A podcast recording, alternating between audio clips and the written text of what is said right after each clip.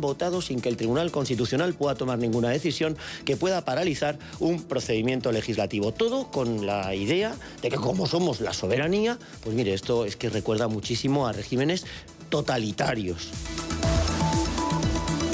Se quedan con cierre de mercados. El boletín volverá en menos de una hora.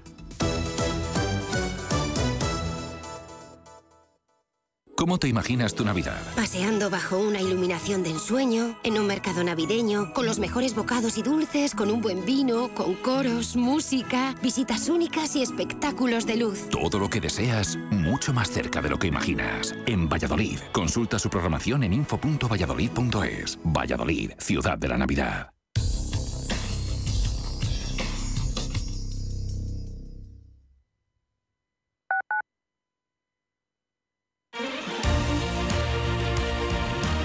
Radio Intereconomía. Eres lo que escuchas. Somos aquello que siempre quisiste ser. Creamos aquello que siempre quisiste tener. Las reglas del juego han cambiado. Somos traders. Operamos. Black Bear Broker. El broker de los traders. ¿Vamos de camping? Claro. ¿Y a surfear? ¿Y a montar en bici? ¿Y en canoa? También. Espera, espera. ¿Y el perro? Pues se viene. ¡Sí! La vida está llena de oportunidades y el nuevo monovolumen compacto de Mercedes-Benz con su amplio espacio, conectividad y flexibilidad llega para que diga sí a todo. Nuevo Clase T. La vida se hace grande. Grupo ITRA, tu concesionario Mercedes-Benz en Madrid, Ávila y Segovia. Mamá, ¿sabes cuántos animales hay en el océano? Muchísimos, Diego, pero es imposible conocerlos todos. Pues yo ya he visto más de 10.000 y además sé que cuidarlos es muy importante. Descubre el universo marino y conviértete en embajador de Atlantis Aquarium Madrid. Todo un océano para sumergirse en familia. En Into Xanadu. Este año vamos a compartirlo todo. Comparte con el mundo que por fin tienes novio o que por fin no lo tienes. Comparte que es hora de comenzar algo nuevo o de jubilarte. Comparte que tienes un año más con tu amiga, con tu pez y hasta con tu cactus. Vinos con denominación de origen rueda. Mucho que compartir. Nos impulsa Junta de Castilla y León.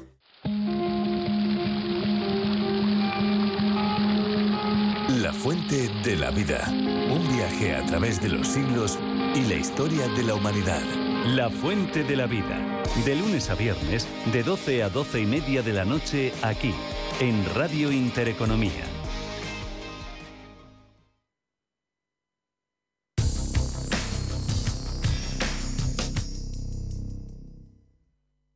Cierre de mercados. Javier García Viviani.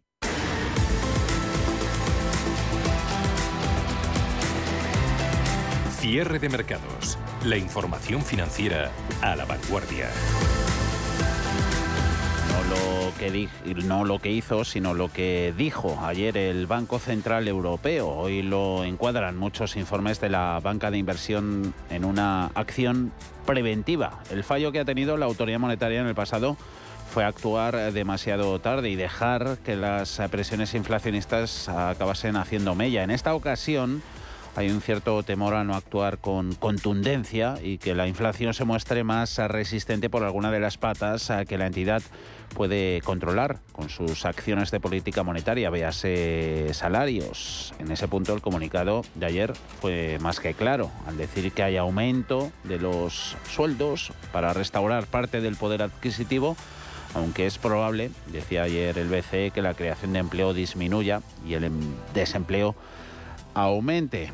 Un BCE que puede que esté haciendo bien en normalizar sus eh, tipos de interés, eh, pero no nos vayamos a creer que con las herramientas de que dispone pueda terminar controlando el tipo de inflación que sufre actualmente Europa, que es de oferta, no de demanda. Y si se pasa, pues podría hacer mucho daño. En base a todo ello, seguiremos, eh, los mercados lo dan por hecho, viendo acciones de calado y reacciones de calado este viernes en esos mismos eh, mercados. Durante las 48 horas últimas, en deuda pública de Alemania a 10 años ha pasado del 1,9 al 2,18%.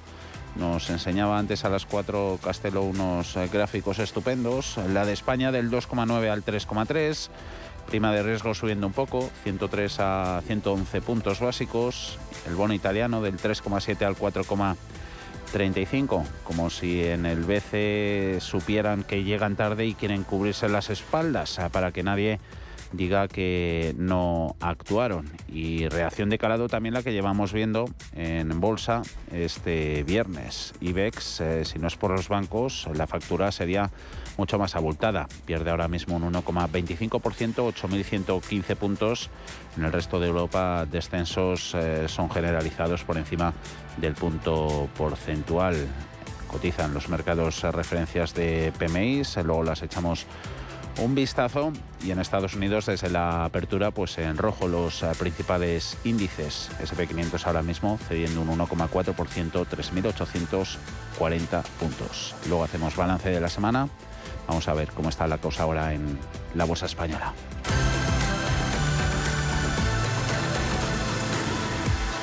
Cierre de mercados. Actualidad análisis información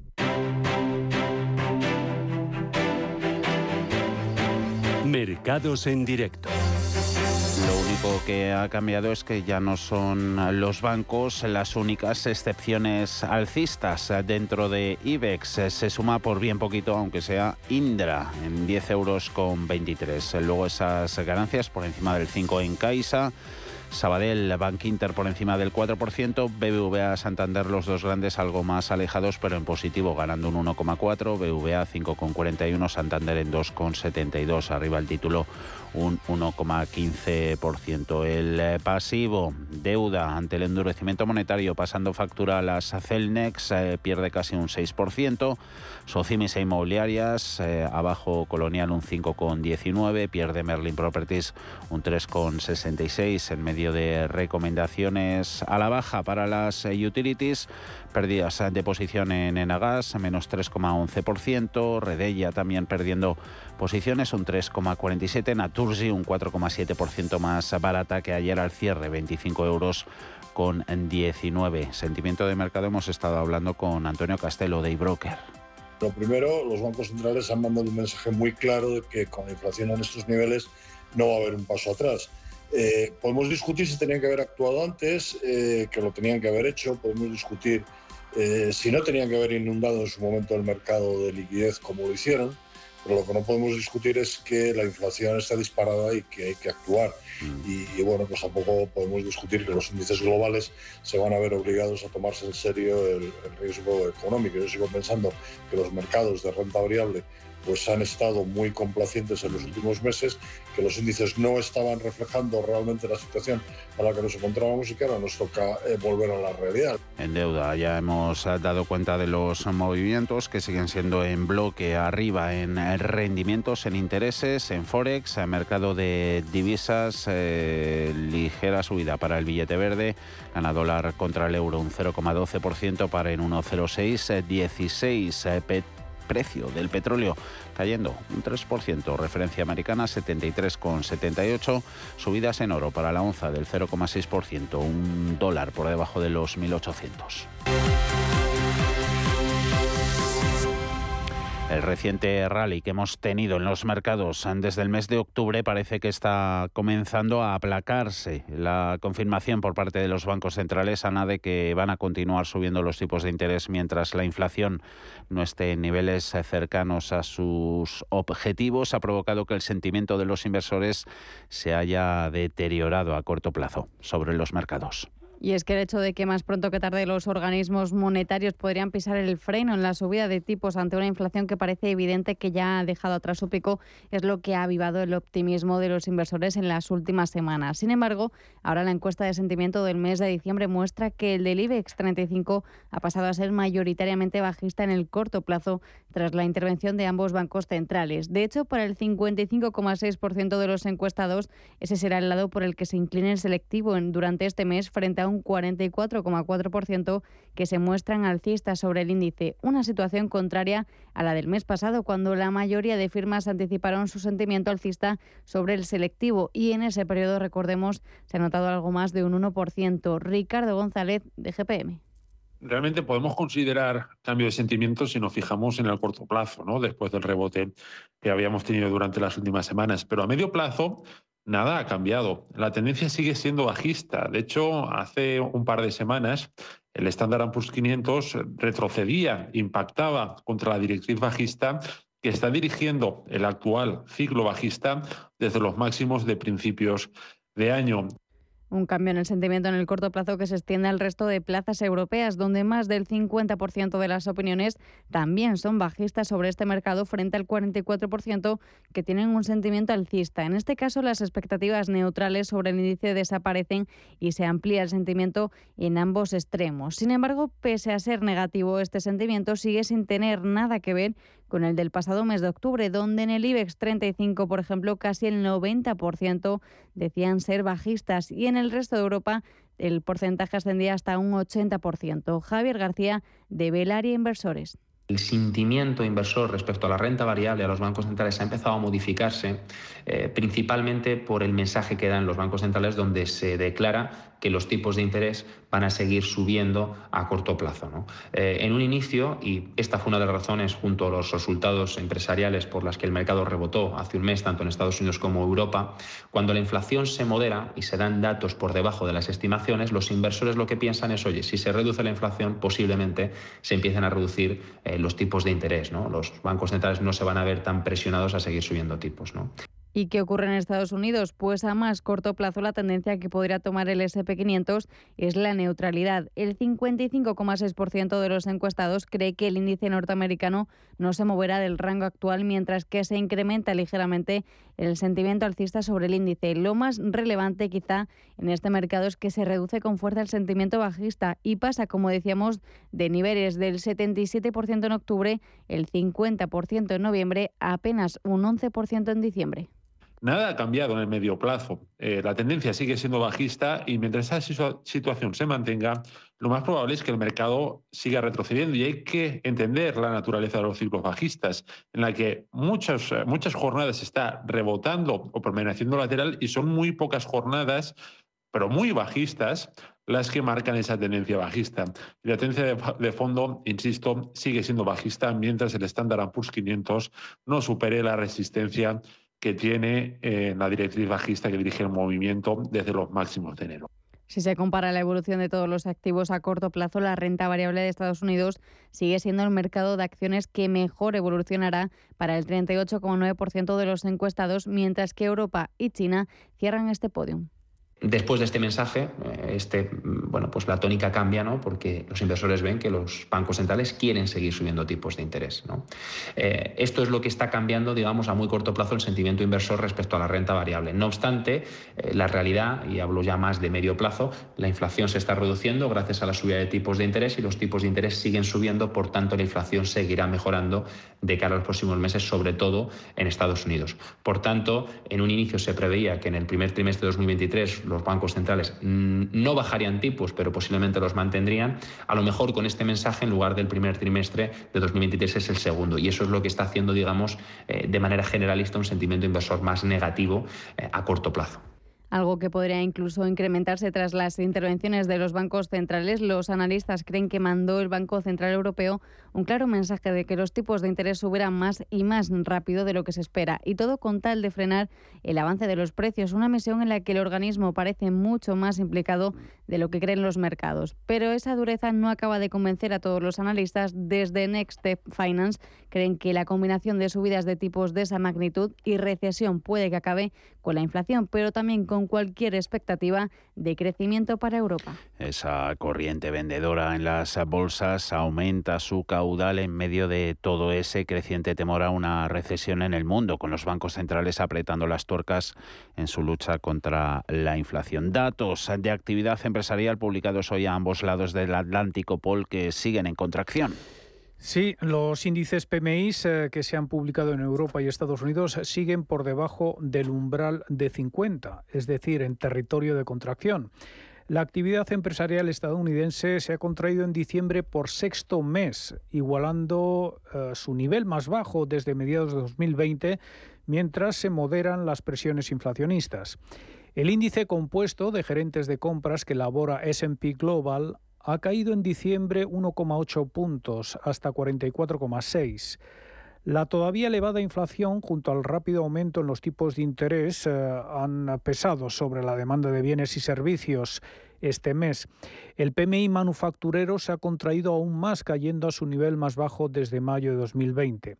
En la zona euro, sin embargo, la recesión manufacturera es menor a lo esperado gracias a una mejora en las interrupciones de la cadena de suministros y una lenta moderación en la escalada de los precios. Gonzalo Lardíez, gestor senior de renta variable de Ambank.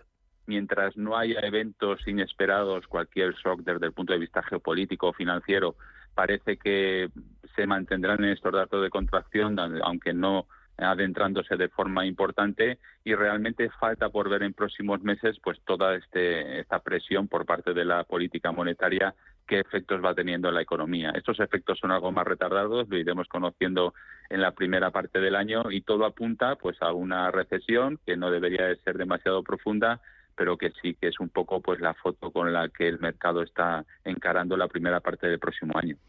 Quien ha reconocido ya una recesión inminente es el Bundesbank alemán. Y es que la locomotora europea, además de la coyuntura recesiva que afecta al conjunto de la eurozona, se enfrenta al final de la era de energía barata que le abastecía Rusia para alimentar a su industria.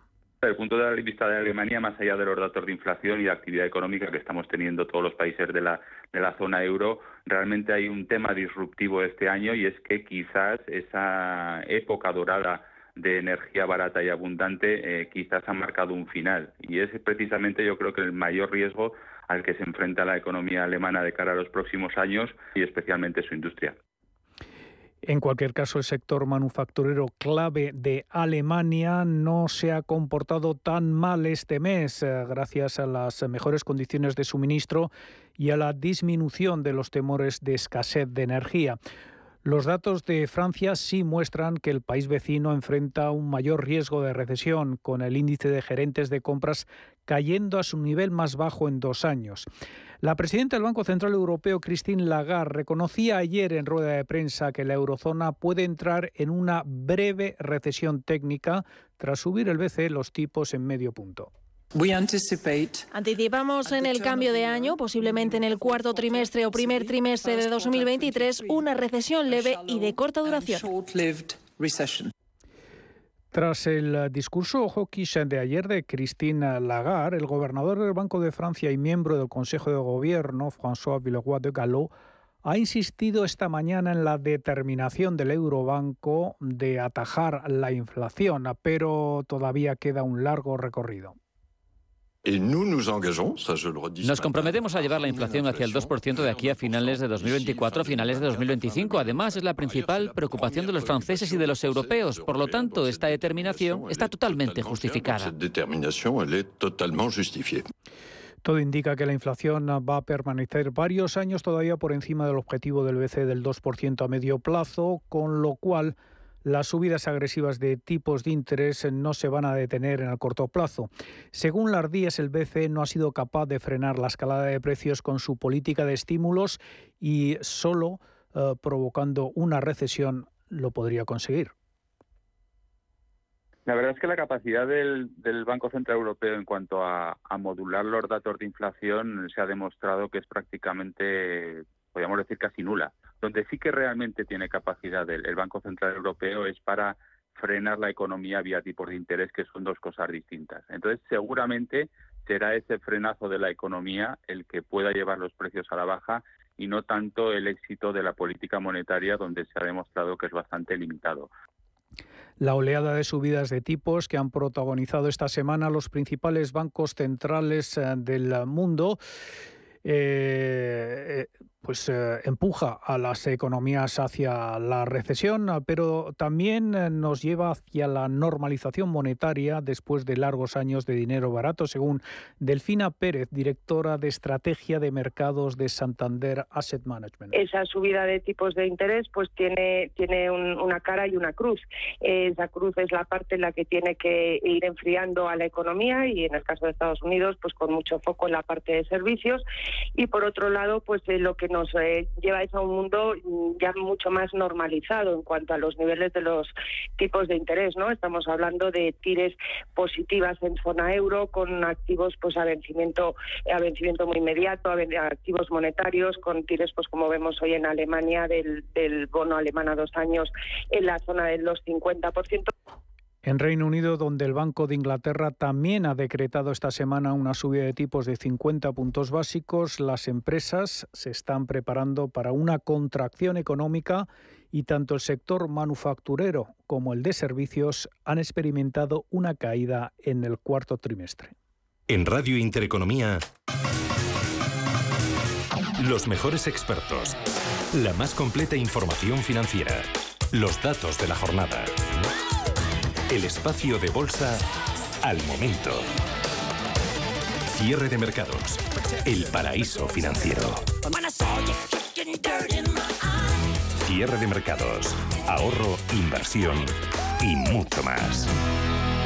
La inflación de la zona del euro empieza a moderarse, pero sigue eso por encima del 10% y el poder adquisitivo de los eh, trabajadores ha caído en picado en los últimos meses. La respuesta social ante esta situación se ha traducido en una oleada de huelgas y de protestas en toda Europa. Trabajadores eh, que se manifiestan en contra del aumento del coste de la vida, piden aumentos eh, salariales acorde a la subida del IPC. Desde Francia, Grecia, pasando por Bélgica, Austria y Alemania. Reino Unido también se enfrenta ahora mismo a una oleada de protestas eh, sin precedentes aquí en nuestro país, Alma, a pesar de que los sindicatos alertaron de, ese otoño caliente. De momento, parece que las aguas están más eh, calmadas que en los países de nuestro entorno. Sí, sindicatos europeos en pie de guerra por la pérdida de poder adquisitivo de las familias a causa de la inflación. En nuestro país, sin embargo, los sindicatos amenazaron con un otoño caliente si no había negociación para alcanzar un pacto de rentas con patronal y con gobierno. Ahora mismo la negociación sigue paralizada, pero lo cierto es que las aguas están calmadas. Hubo un conato de huelga fue organizada por la Plataforma en Defensa del Transporte, que ya paralizó el país meses atrás y que sin embargo esta vez duró apenas 48 horas. 14 y 15 de noviembre. En el sector aéreo, Vueling y Ryanair llevan varios meses con paros que, sin embargo, tienen poco impacto en el día a día. AENA había anunciado una huelga para los días centrales de la Navidad, que ayer fue desconvocada tras conseguir las reivindicaciones salariales planteadas. ¿Por qué ocurre esto en España? Gonzalo Bernardos, profesor de Economía en la Universidad de Barcelona, considera que la tensa calma de nuestro país en materia laboral tiene que ver con el signo político del Gobierno es, muy importante que el gobierno que tenemos es un gobierno de izquierdas, con muy buenas relaciones con los sindicatos y los sindicatos, a pesar de que dijeron que se presentaba un otoño caliente, el otoño está a punto de finalizar y no lo ha sido. A pesar que se da una circunstancia que también es muy inhabitual en Europa. Lo que suben los, los salarios en los convenios firmados durante el actual año solo es un 2,67%, muy inferior a la inflación promedio que será el 8,5%. Se felicita a Bernardo de que se hayan conseguido contener las alzas salariales para evitar efectos de segunda ronda en la economía sin que haya aumentado la conflictividad laboral. Sin embargo, cree que de cara al año que viene puede haber más dificultades. Por lo tanto, aquí se ha logrado la contención salarial sin que hubiera ningún pacto de rentas, sino simplemente por negociaciones entre patronales y sindicatos. La diferencia es que el año que viene sí que va a haber más subidas salariales y va a haber más cláusulas de pago extra a los trabajadores si la inflación supera lo previsto. Eh, si durante este año el número de convenios que estaban legislados de esta manera es el 25%, el año que viene se puede marchar al 45%. La peor parte se la lleva ahora mismo el Reino Unido. Está en huelga y lo están los servicios ferroviarios, el personal de carreteras, también los conductores de autobuses en Londres, los profesores de autoescuela y los enfermeros. Nos ha subido para 10 años, claro. Y el, precio está subiendo también de cosas y, la vida. Em, y claro, hay otras diferentes personas que están haciéndolo como en el tren, el autobús. El coste de vida ha aumentado muchísimo. La forma en la que lo están gestionando no es sostenible. Si no se hace un poquito más em, atractivo em, el prepararse como para ser enfermeras, van a tener que seguir necesitando enfermeras de fuera. Con una inflación de dos dígitos, una recesión evidente y una economía ya mermada antes por el Brexit, Gonzalo Bernardos cree que el actual primer ministro británico va a tener que pagar los errores cometidos y que se vienen arrastrando por la retaíla de primeros ministros que han estado en Downing Street en los últimos años. El problema del Reino Unido son varios. El primero que viene ya de hace un tiempo, el Brexit, que ya ha tenido consecuencias económicas muy drásticas. El segundo, una inestabilidad completa en términos políticos. Y, un unos gobiernos conservadores que han sido absolutamente contraproducentes, desde un populismo increíble como el de Listras a, por parte del gobierno conservador, subir muchísimo los impuestos, porque es que si no la libra le caía en picado y además eh, las posibilidades de coger y de tener un impago de la deuda pública, aunque remotas, cada vez se hacían más recurrentes.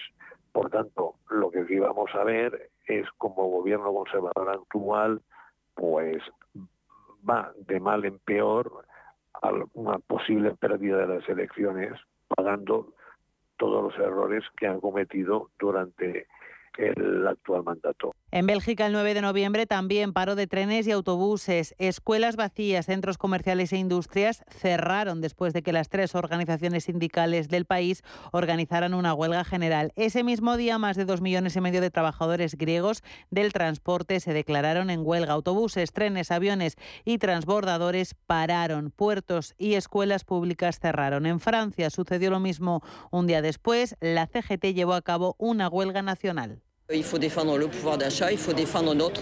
Dice esta representante de CGT en Lyon que es necesario salir a la huelga para defender el poder de compra, el sistema de pensiones, la seguridad social con una inflación enorme. Los salarios no pueden soportar la situación, no podemos vivir así.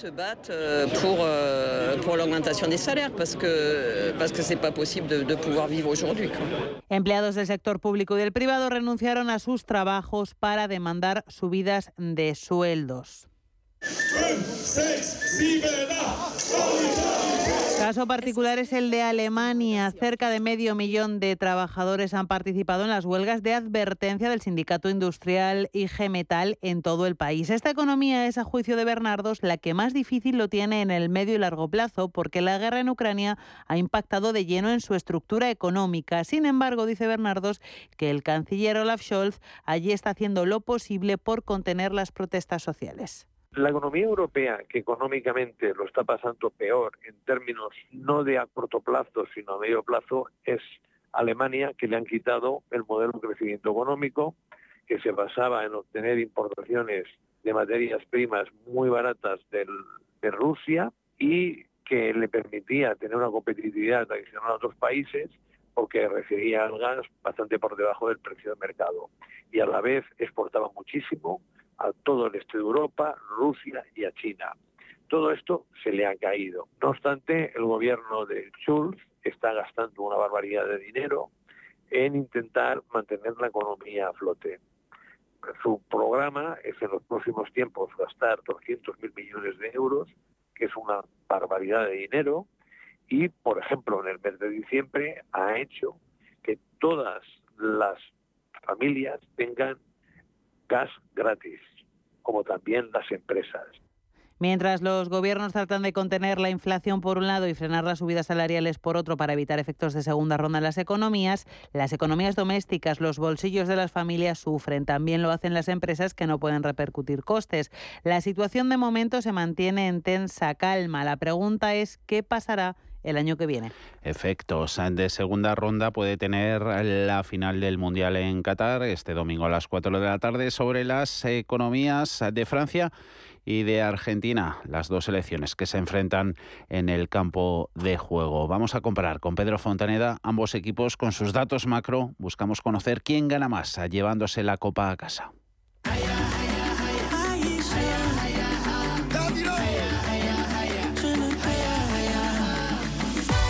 Messi contra Mbappé, el 4-4-2, oxigéname las bandas. no quiero engañar a nadie. La realidad es que en cierre de mercados no nos gusta el fútbol, pero la economía sí. Así que hoy vamos a centrarnos en esto último. Un estudio de la Universidad de Surrey, Reino Unido, ha concluido que ganar el Mundial de Fútbol puede conseguir un crecimiento del PIB de al menos un 0,25% adicional en los, dos, eh, en los dos trimestres siguientes.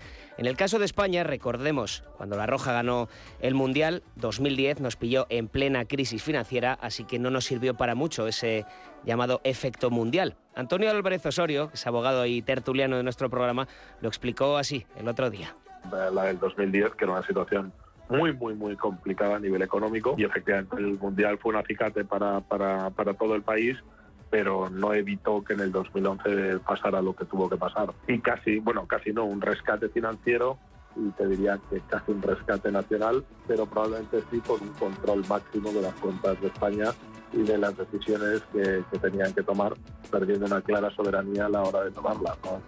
Esto se explica porque el país ganador gana una visibilidad tal que provoca un aumento enorme de las exportaciones. No es por el consumo del día de la celebración ni por la acumulación de capital. Por poner un ejemplo, tras ganar el Mundial de Corea y Japón, Brasil aumentó sus exportaciones un 13% los dos trimestres después de ganar el Mundial. La tendencia se repite en los últimos mundialistas, aunque con datos más moderados. Eso sí, Argentina, explican hoy en el medio económico Bloomberg, tiene un perfil exportador parecido al de Brasil, por lo que tiene más posibilidades de que ese efecto mundial sea similar. Y además Francia ganó el Mundial el año pasado.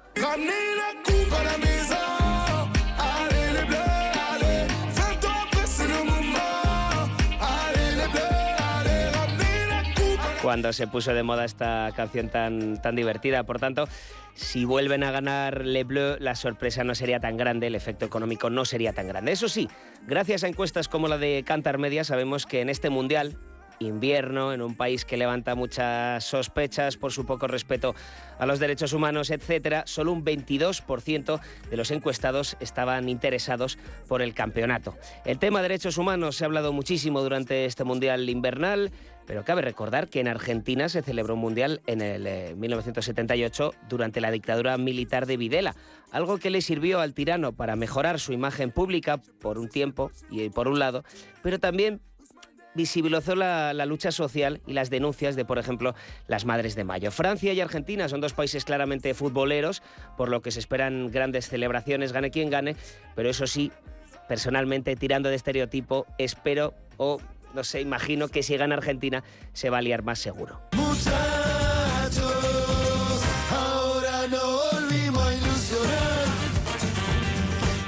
Si ganar el Mundial es tan provechoso económicamente, igual la ministra de Trabajo argentina tenía razón. Recordemos este momento maravilloso, tan representativo en la televisión argentina, en el que Kelly Olmos, ministra de Trabajo, dijo esto. Seguimos trabajando con la inflación, pero primero que gane Argentina. Estaba segura que aunque sea por una cuestión de corrección política, todos me iban a decir, no, que me importa el mundial, que baje la inflación y después vemos, ¿no? Yo considero que hay que trabajar todo el tiempo por la inflación, pero un mes no va a hacer una gran diferencia y en cambio desde el punto de vista anímico, de lo que significa para el conjunto de las argentinas y los argentinos queremos que Argentina sea campeón. Es que es maravilloso que un político vaya con la verdad por delante. Y es que en el país de los asados la inflación actualmente es del 92,4%, una cifra increíble que solo supera Venezuela, Líbano y Zimbabue. Para frenar esa inflación cercana al 100% anual, el Banco Central argentino subió los tipos hace tres meses hasta el hasta el 75%.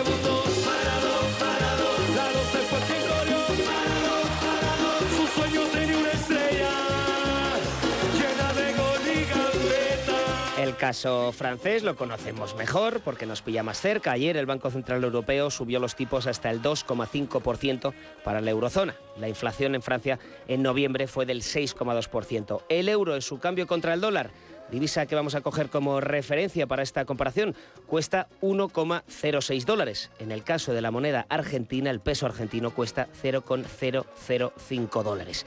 El PIB per cápita en Francia es de 36.000 euros, en Argentina de 9.000. Pero en el caso de la tasa de desempleo, la diferencia es de solo un punto porcentual. Terminamos esta comparación macro de las dos contendientes del Mundial con el pasivo. La deuda francesa es de casi el 113% de su PIB, cercana a la española, por cierto, que está en el 118 en nuestro caso. Y la de Argentina... Immens Messi, encara Messi, encara Messi, encara Messi, encara Messi, encara Messi, encara Messi, encara Messi, encara Messi, encara Messi, encara Messi, encara Messi. La deuda argentina es solamente del 81% de su PIB. Encara Messi, gol, Y es que la deuda per cápita francesa es de 41.000 euros, eh, la de Argentina solamente de 7.200. Así que, al menos en esto Argentina ha ganado. Suerte a Francia y Argentina este domingo a las 4 de la tarde y que gane el mejor.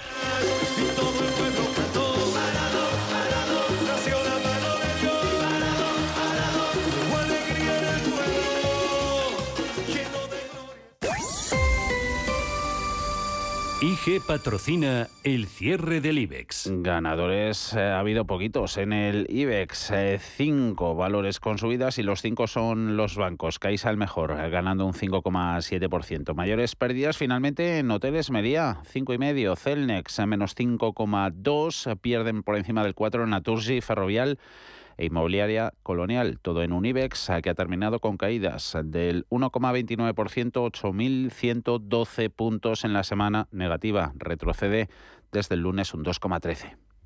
IG ha patrocinado el cierre del IBEX. ¿Te habían pagado alguna vez por aprender? Bueno, quizás tus padres te hacían algún regalito al finalizar el curso.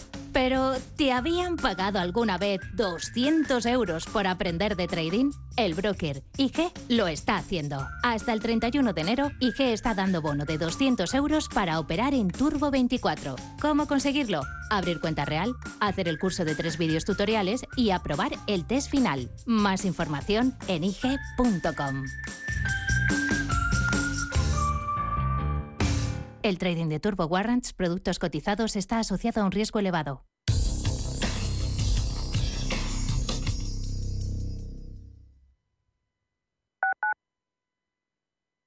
Radio Intereconomía.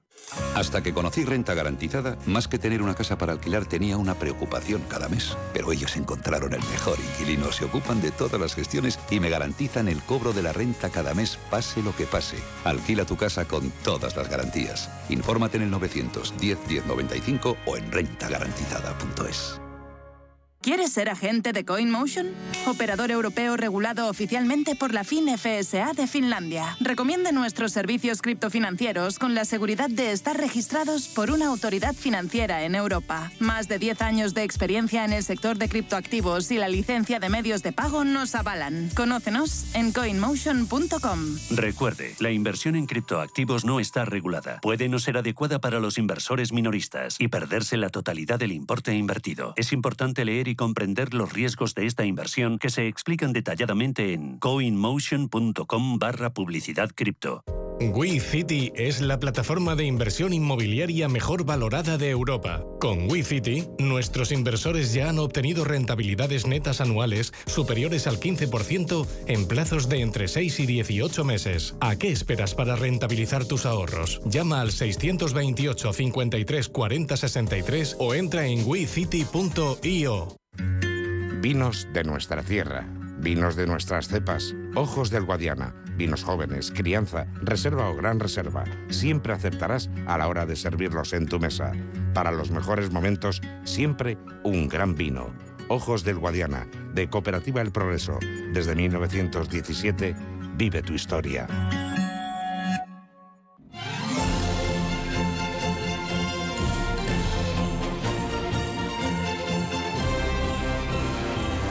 Desde el corazón de Radio Intereconomía, celebramos la Navidad contigo.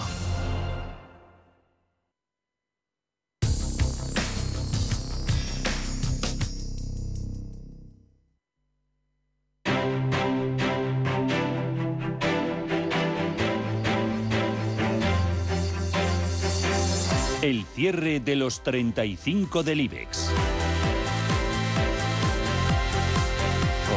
Nos ponemos a repasar los, esos cierres de los valores que componen el índice selectivo nacional con la ayuda de Gerardo Ortega, tradersecrets.es, colaborador en CMC Markets. ¿Cómo despides la semana, Gerardo? Muy buenas tardes.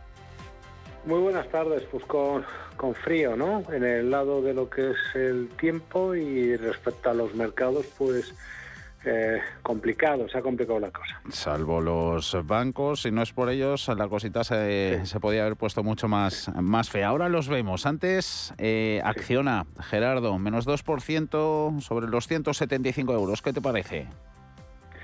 Bueno, pues que ha cerrado bordeando esa primera gran zona de soporte, ¿no? Que tiene la zona de eh, 100, 175, una cosa así. Fíjate, ha cerrado en 174.90. Siempre conviene poner un filtro bueno, pues eh, la semana le hemos cerrado ahí. Lo feo que te, lo que yo diría es que eh, hemos cerrado prácticamente mínimos semanales. ¿no? Seguimos en fase de reacción y la sensación es que, que es que quiere caer un poquito más. En cualquiera de los casos, niveles clave en 169 están por abajo y por arriba, evidentemente, 192. ¿Cómo va su filial verde? 36,7. Bueno, pues eh, un momentito que se me, ha, se, me ha, se me ha perdido, algo había hecho. No, pues está, está mejor. Ah. Está mejor, sí, sí, sí. Sí, porque al igual que Acciona, es decir, eh, digo que está mejor porque eh, em, Acciona insinúa que va a romper el soporte, aunque no lo ha hecho, en el caso de, de la filial verde, de, eh, bueno, pues no lo está respetando bien. Aquí los soportes están en 35 euros. Fíjate, cerrado en 36,74 de forma mucho más cómoda. La cuestión, evidentemente, el problema sería que lo rompiera. Eh, ¿Problemitas se ven en el gráfico de Acerinox o no? Por debajo de los nueve. Bueno, ha roto el primer.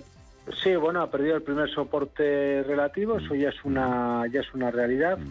Y lo que insinúa es, eh, fíjate, la vela semanal es fuerte a la, a la baja, que vuelve de nuevo, pues, perdón, de nuevo hacia, hacia, hacia abajo, ¿no? Ahora ya, sí, pero sin género de duda, la zona de 790, eso sí que debe ser infranqueable, sería peligrosísimo caer por debajo de. Estamos muy alejados, ¿no? Vamos a ver este, momento esta caída como una reacción y poco más. ACS fuera de peligro, 26,12.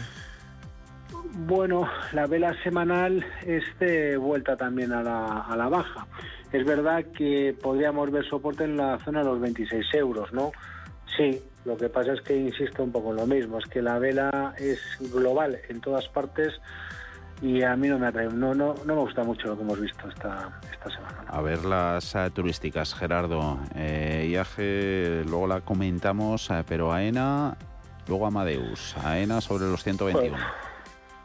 Pues mira, ENA nos dejó la semana pasada un gran gap alcista semanal, lo ha cerrado. O sea, saca una vela que directamente se ha llevado ese, ese, grafi- perdón, ese, ese gap semanal y lo ha cerrado. Así que lo que nos dice es, hemos visto el final de este rebote. Mm, final de viaje también en Amadeus.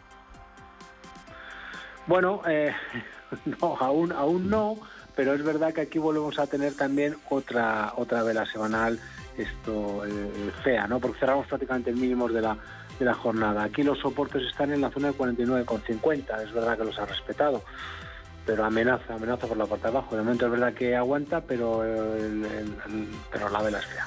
A ver, eh, Amadeus es de lo poquito tecnológico que tenemos en, en- en el IBEX, en Bolsa Española. Eh, Nasdaq, eh, te queríamos preguntar, aprovechando que, que lo llevaste ahí un buen tutorial en, en el YouTube de, de CMC Markets a inicio de semana y hoy mismo lo has refrescado con problemillas ahí con las resistencias técnicas en índices estadounidenses. El buen dato de inflación del martes no pudo con ellas. ¿Cómo ha quedado la cosa después de la FED? Ahí en el Nasdaq. Pues mira, un, un- un dato, fíjate, un muy buen dato de inflación que provoca que las bolsas americanas marquen máximos del proceso de recuperación y cierren ojo, en- de- bueno, vamos a ver el cierre hoy. Y después del FONC, después del Banco Central Europeo, después de todo, estamos en mínimos de la semana. ¿Esto qué significa? En principio, que de cerrar así, y es verdad que queda que confirme el SOX, porque anda ahí respetando su soporte, lo que tendríamos es vuelta a la baja. A mí lo que me inquieta es que eh, la tecnología muestra una debilidad relativa extraordinaria y de confirmarse esto, mi impresión es que veníamos, fíjate, nuevos mínimos del movimiento en, a, la, a la baja del año ¿eh? en el Nasdaq, eso sí, para formar la divergencia alcista, eh, algo como parecido a lo que hayan hecho los bancos en, en Europa y que echábamos de menos en Estados Unidos. Ahora los vemos. Mencionabas en soporte, está semiconductores, ¿sí? Sí, sí, está, está, Ah. en, está en zona de Mm. en zona de soportes, tiene que respetar la zona de 2630. Mm. Sería importante que lo hiciera, ¿por qué? Porque es verdad que es el único, es, es un índice director, Mm. aún no lo ha roto. Que respete esa zona. Ahora, si rompe esta zona y nos deja también una vela cayendo por debajo de aquí, es que no habría nada, nada por encima de sus primeros soportes. Y lo que podríamos entonces decir es que el movimiento de rebote ha finalizado. Como el, Nasdaq está prácticamente cercano a mínimos, yo creo que vamos a ver mínimos anuales, vamos a ver el canguelo que tenemos en el mercado, pero insistir un poco en lo que hemos dicho muchas veces, eh, Javier, como en las bolsas europeas, nos eh, cuando vimos que a finales de septiembre marcaban mínimos el DAX y compañía, los, los, los índices.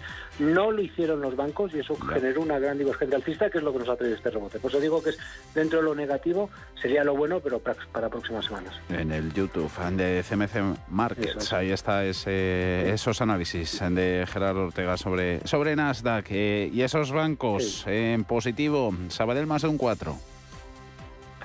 Bueno, y cerrando en máximos de la semana, respeta el soporte, esa zona de los 0,83, 0,82. Bueno, ahora eh, lo único que es que se atreva o no con la zona de 0,92. De momento aguanta. Y los dos eh, grandes, hoy comportamiento relativo peor respecto a los eh, medianos, eh, BBVA y Santander. Les pasamos revista. Sí, pero respetando a priori niveles claves, sobre todo en el caso de Banco Santander. No olvidemos que hace tres semanas, cuatro semanas, rompía resistencias importantes para incorporarse junto al BBVA. Niveles por abajo, 0, cin- eh, perdón, 2, 2,58, 2,57. Esa es la zona que tiene que, responder- que respetar. El que me preocupa es Banco Santander, evidentemente, porque es el que va más, más débil, pero de momento, bueno, aguantando. Sensibilidad a los tipos de interés para bien en, en los bancos, para mal en Celnex. Eh, ¿Qué nos ha dejado el cierre de la compañía? La vela es concluyente, rompe soporte. Lo hace, es verdad que tiene cinco ondas al alza, eh, tres a la baja. Bueno, alguien podría ver una onda de Helios, se puede ver, no digo que no.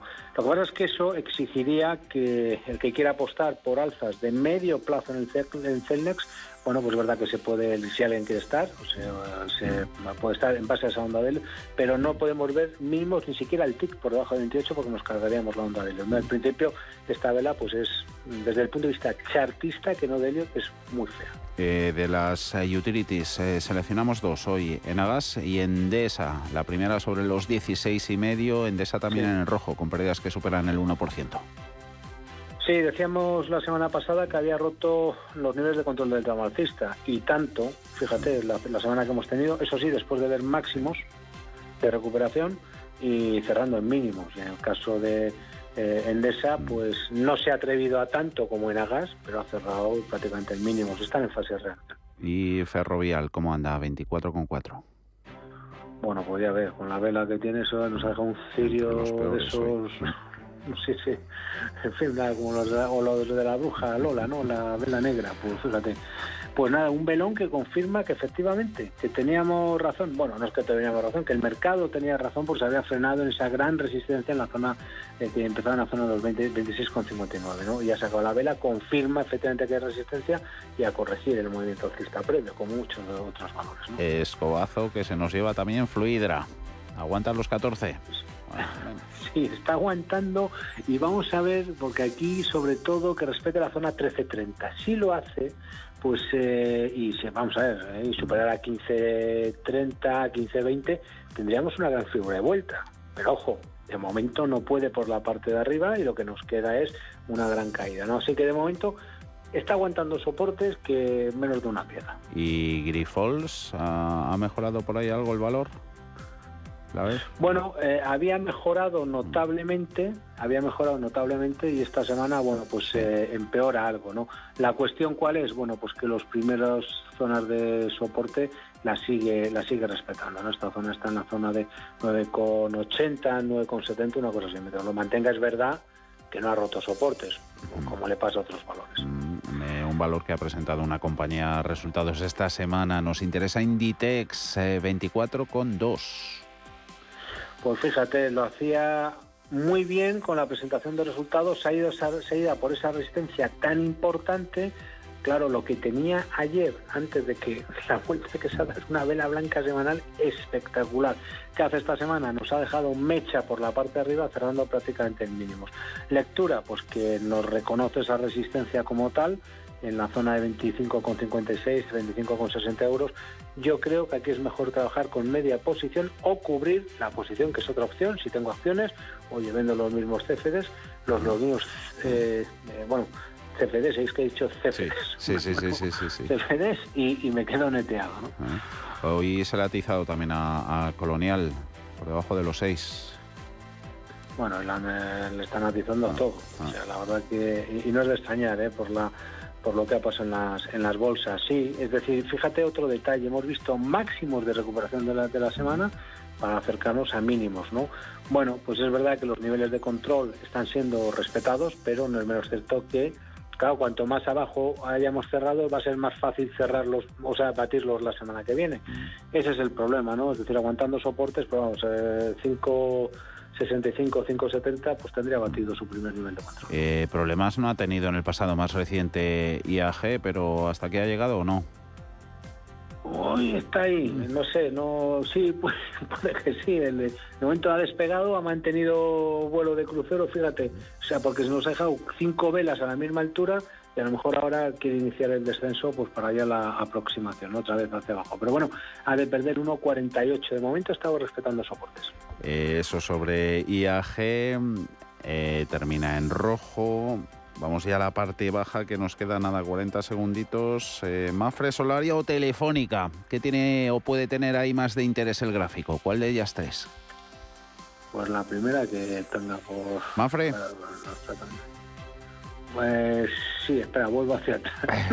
Estaba viendo, tres veces, al final ya, ya me liado. Vamos a ver, Mafre ha atacado niveles de, de control, pero no ha roto la zona en 1,77. De hecho, a cerrar la semana. Y no, como tiene dilatación 1,75, pues en 1,75 se, se mantiene. Oye, y con Mafre nos eh, despedimos, que todo esto más completito, además con el plus de, de los gráficos, eh, lo podemos ver el, el domingo en tradersecrets.es. Nos lo pones a disposición. Eso es, eso es, sí, y es probable que a partir de, la, de, de enero te dejemos los gráficos en, en abierto para que además de ver este audio, pues, lo- pues se pueda ver totalmente de forma... De forma Oye, oye, oye, promete, promete eso. Hablamos el próximo viernes, Gerardo. Un abrazo fuerte. Buen fin de semana. Fuerte abrazo. Gracias. Igualmente, Chao, chao. mucho, Javier. Chao.